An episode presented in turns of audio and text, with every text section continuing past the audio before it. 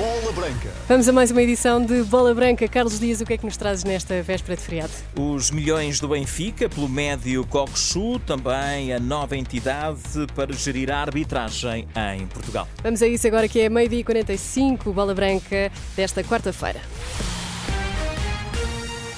Boa tarde. O jogo da Supertaça Cândido de Oliveira entre o Benfica e o Futebol Clube do Porto vai realizar-se no Estádio Municipal de Aveira, 8 ou 9 de agosto, às 20h45.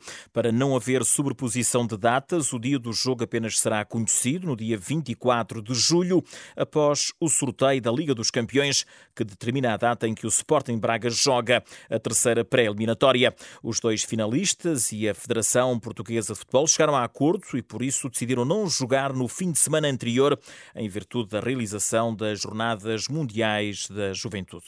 Vale a pena o investimento em Kokshu. O Benfica está disposto a pagar cerca de 30 milhões de euros para contratar o médio internacional turco, que desde 2014 representa o Feyenoord.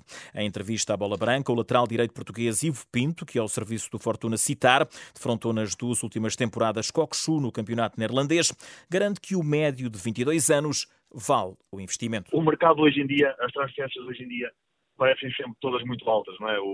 atingimos valores de transferências de jogadores de futebol altíssimas, acabam por ser, eh, por ser ajustados. É um jogador que vai ter impactos imediatos, é um jogador que está completamente preparado para entrar no, no sistema que o Benfica tem neste momento. O treinador conhece-o bem, vai se sentir como um peixe na água e, é, e acaba por ser um jogador que olhamos para ele como uma referência do Feyenoord, do capitão do Feyenoord, um jogador muito jovem, e ainda, ainda vai crescer mais. E, uh, então acabam por ser um, um, valor para o Benfica, para a dimensão do Benfica, acaba por ser um valor fantástico para um jogador que, que eu acredito que vai ter muito, muito impacto, muito impacto imediato na, Ivo Pinto fala de Coxu como um jogador de qualidade muito acima da média. Ele é quase como que o descomplicador do jogo do, do Feyenoord. Aliás, o Feyenoord fez um, uma época fantástica a nível coletivo o que também ajudou um, à performance individual dele. Os números dele subiram muito esta época, mas, mas sem dúvida que era aquele jogador que, que tinha a capacidade de quase de parar o tempo quando recebia a bola. Quando havia pressão, ele recebe a bola, parece que o tempo para, parece que tem sempre tempo para, para decidir bem, tempo para, para tirar a bola de pressão, tempo para, para criar, tempo para descomplicar mesmo. É um jogador que tem uma, uma qualidade incrível com a bola.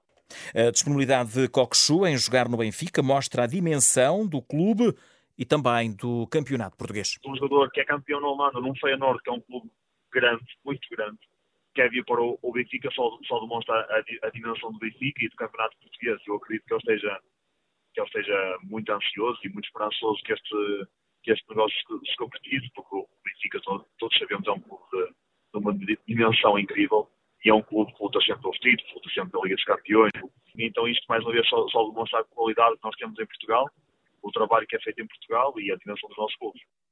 Um caminho inevitável. O ex-árbitro e atual membro do Conselho Nacional do Desporto, Duarte Gomes, elogia em bola branca a iniciativa da Federação Portuguesa de Futebol de avançar para a criação de uma entidade externa para gerir a arbitragem no nosso país. Felicitar a Federação por mais uma iniciativa no sentido de tentar melhorar a qualidade geral da arbitragem em Portugal. Este é um caminho que me parece inevitável já há muito tempo. Uh, aliás, é um caminho que outras ligas já seguiram. Portanto, o caminho parece-me sempre bom, não obstante a, a, a ponderação que merece a vários títulos um, e que é para isso, penso eu, que são criadas as equipas que agora farão parte da Comissão de Estudo e deste grupo de trabalho que vai analisar esta, esta possibilidade. Mas Duarte Gomes deixou aviso, os erros na arbitragem não vão desaparecer. O que está aqui a falar claramente é de tentar uh, dar mais qualificação aos árbitros, dar-lhes mais preparação, dar-lhes mais meios de apoio para tomarem as melhores decisões. E quanto uh, mais tomarem melhores decisões, menos errarão.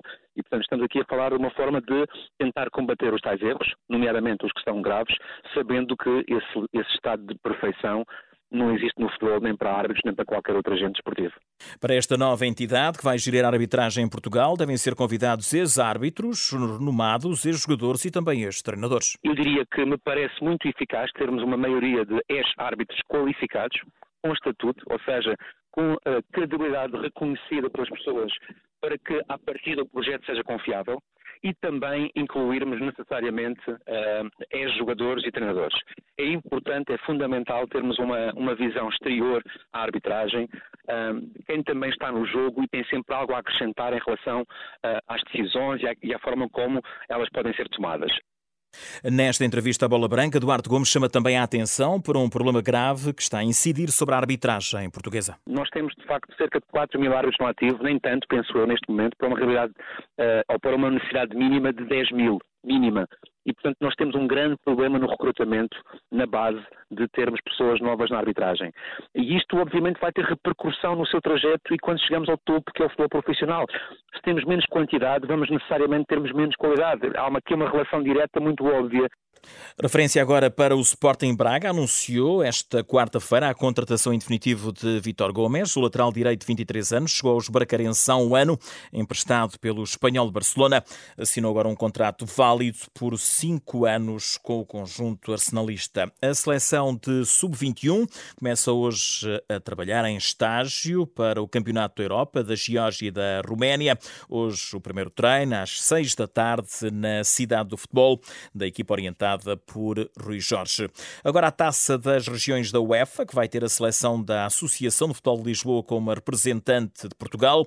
Lisboa vai estar no grupo B com o Zlin, da República Checa, Belgrado, da Sérvia e Donald Lasky, da Polónia, atual tentor do troféu. Na competição decorre na região espanhola da Galiza, a representação portuguesa tem o jogo de estreia marcado para a próxima sexta-feira. Marco Guerreiro é o treinador desta equipa. Nós não somos favoritos, somos candidatos, tal e qual como as outras uh, sete seleções sendo que a Polónia, pelo histórico que tem, é favorito, a Galiza, por ser eh, a equipa que joga em casa, também me parece que é uma seleção favorita, e depois as outras seleções também têm certamente uma palavra a dizer. Nós somos candidatos e, como candidatos, não temos qualquer problema de assumir que temos como objetivo ganhar os quatro jogos desta última fase. Marco Guerreiro elogia o grupo de jogadores escolhidos eh, para esta taça das regiões da UEFA. Nós temos um grupo fantástico de jogadores, aliás, temos tido sempre uh, grupos muito bons e a motivação é muito grande, é fácil motivá-los, é fácil trabalhar com eles, portanto temos de facto um grupo que, que nos orgulhamos de ter e que, hum, independentemente de entrar 3, 4, 5 jogadores novos para cada fase, integram-se bem e o grupo continua sempre forte. Referências finais, a Liga Conferência Europa, hoje o jogo decisivo final na Eden Arena em Praga, República Checa, com o Fiorentina West Ham, jogo a partir das 8 da noite. Ainda destaque para Luís Castro, o Botafogo empatou uma bola com a Liga do Quito Equador na Taça Sul-Americana, está perto da qualificação.